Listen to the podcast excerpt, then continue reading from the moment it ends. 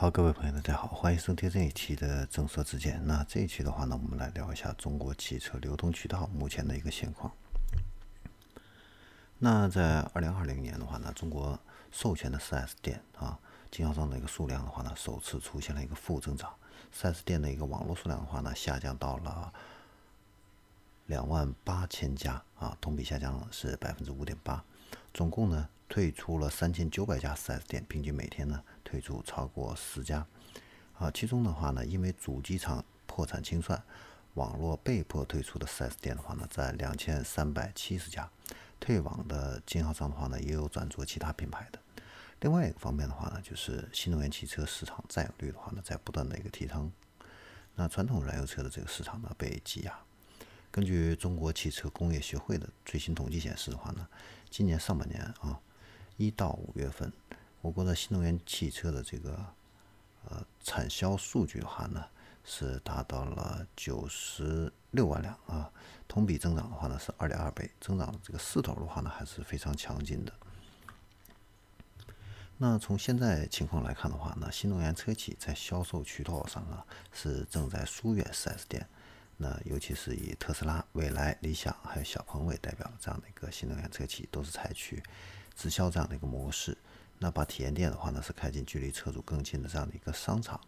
那除了商圈啊自建体验店之外的话呢，为了节约成本，它还会跟电商平台或者是跨界这样的一个品牌呢进行一个合作来进行一个卖车。那比如说呢，天际汽车它是跟京东合作啊，把旗下两千台的 M E 五车型的话呢，在六幺八当天上午啊全部进行这样的一个预定销售。那再比如说华为呢，是授权。新能源汽车品牌赛力斯啊，呃，S F 五啊，在自己的这个华为的门店进行一个销售。那第一个月的这样的一个预订量的话呢，就超过了六千五百台。那在去年五月份，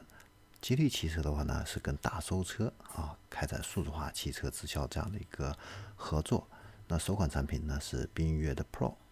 轻骑士 B S G 版。在大搜车旗下的新能源平台坦克车，用七万九千八啊，九万七千八这个价格的话呢，进行一个独家销售啊，它也在进行这样这样的一个尝试。那在去年十二月底的话呢，上汽奥迪也是选择了线上线下相结合这样的一个方法的话呢，把这个汽车经销商的这样的一个模式的一个变革呢，也是推到了这个台前。那通用旗下呢，别克的这个电动车啊，现在也是开启这样的一个直营模式。那大众集团的话呢，是宣布把这个 ID 车型呢进行一个车种线上销售啊，客户的话呢可以在线上直接下单，经销商呢只是负责提供这样的一个咨询、试乘试驾和交车啊。所以，面对新能源车企发起的这样的一个销售渠道的一个变革的话呢，4S 店呢也。没有坐以待毙，那越来越多的这样的一个啊购物中心的话呢，我们现在也能够看到，有很多经销商呢也都设置了自己的一个临时展厅，来增加自己的一个曝光度，来获客啊。嗯，那这个造车新势力的话呢，它是有足够多的这样的一个资本来负负担这样的一个购物中心的一个非常高昂的一个租赁成本啊，但是四 S 店啊。这种不计成本的一个跟进的话呢，啊，未来啊能发展的怎么样呢？确实不是很好说啊。那在二零二一年的话呢，中国汽车经销商集团的百强榜啊，尽管呢大多数的这个企业呢营收的一个规模是有上涨的，但是呢，呃，十一家上市的。汽车经销商集团里边只有三家呢是毛利率实现了一个提升啊。那如果是从净利率这样的一个角度呢来看的话呢，出现下滑的经销商不在少数啊。所以呢，经销商集团的这样的一个分化现在是在加速阶段啊。你像全国最大的汽车经销商集团是广汇，那在去年的话呢。广汇是卖了七十五万辆车，同比下降了百分之十六。那再看它的一个财务报表，全年的营收和净利润的话呢，都是下滑的。净利润下滑的一个幅度呢，更是高达百分之四十四。然后我们再来看一下，啊，正通汽车啊，正通汽车的话呢，这个业绩下滑的更是厉害。那去年呢是亏损了八十五个亿啊。那在之前的话呢，它的上半年啊，那个利润的话呢是亏损十三个亿啊，所以可以看到它这个业绩啊是一个崩塌式的这样的一个下降啊，呃，尤其是在这个下半年疫情正在转好的这样的一个情况下，这个正通汽车的话呢，它的这个亏损面却在扩大啊。那现在的话呢？正通汽车也是负面消息缠身啊，旗下呢有很多的一个 4S 店出现这样的一个提车难的一个现象啊。三幺五的话呢也被点名了啊，呃是豪华车经销商啊第一个爆出财务危机的这样的一个上市公司。然后我们再来看一下润东汽车啊，润东汽车呢自从被曝。遭到债权人申请破产重组之后的话呢，现在润东汽车呢还处在一个重整状态。那在二零二零年上半年，经销商的这样的一个新车毛利下降到了负的百分之三点五，价格是一个倒挂这样的一个情况啊。那卖一辆车亏一辆啊。那四 S 店呢现在，呃，应该说呢赚钱呢是越来越难啊。那对于新能源车企来看，来说的话呢，不靠售后赚钱，现在已经是一个非常现实的这样的一个情况。那特斯拉大中华区的这个总裁啊啊曾经直言啊，特斯拉呢从来不想去靠售后去进行一个盈利，但是对于传统的燃油车产业来讲，售后呢是利润的奶牛啊。那你像去年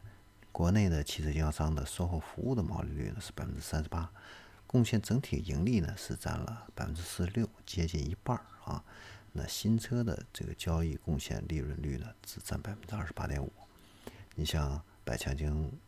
这个经销商美东啊，它在去年售后的一个业务的话呢，占总收入占比是百分之十一点四啊，但是贡献的利润却达到了百分之五十五啊。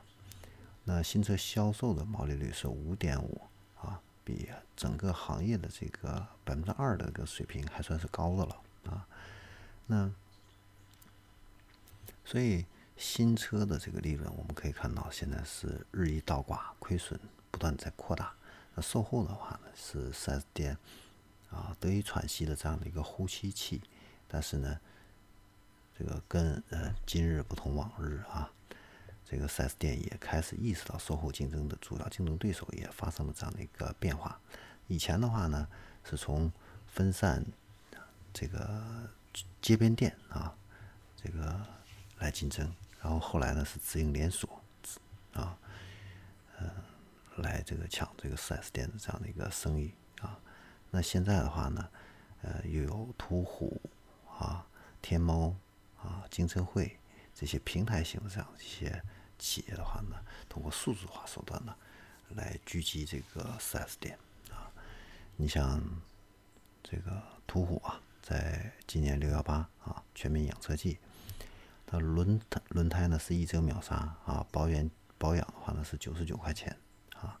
那天猫的话呢，天猫养车呢是养护五点七折，然后跟那个盒马一起打造了一个主题店啊，现在也在开业。那同时的话呢，金车会呢又联手这个中石油啊，推出了一个保养免费抢，保养不花钱啊，来培养这样的一个客户啊。那从 4S 店的话呢，呃，这个当然这个车企的话呢，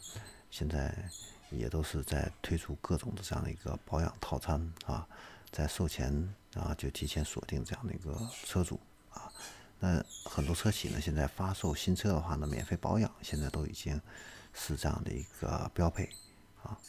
所以现在对于这个经销商来说的话呢，真的是啊，销售也很难受，售后也很难受，是一个进退两难这样的一个境地。那像现在这个第三方和厂家实际上都是在抢 4S 店的一个生意，那 4S 店应该怎么办呢？其实现在有不少 4S 店的话呢，都是在仿效。啊，维修连锁企业来牺牲保养这方面的一个业务利润，来挽回这个流失的一个客户。啊，通过维修啊事故车、二手车、汽车金融啊这样的一个深度服务的一个挖掘客户的一个潜在价值啊，终极的一个目标是提高零负吸收率啊。当零负吸收率达到百分之一百以上的话呢，意味着这个 4S 店不搞新车的话呢，也能维持店面的正常运转啊。那这个的话呢，未来是 4S 店的一个重中之重啊，在转型中的之中重中之重啊。另外的话呢，就是要能够挖掘潜在客户的这样的一个购买力啊，那可以衍生出很多的这样的一些呃商机，比如说啊车主的这样的一个俱乐部啊。啊，车主的这样的一个商城啊，等等等等，啊，好，那这里是正说之见，我们关于汽车经销商的这样的一个流通渠道啊，就给大家分析到这里，我们这一期就到这里，下期再见。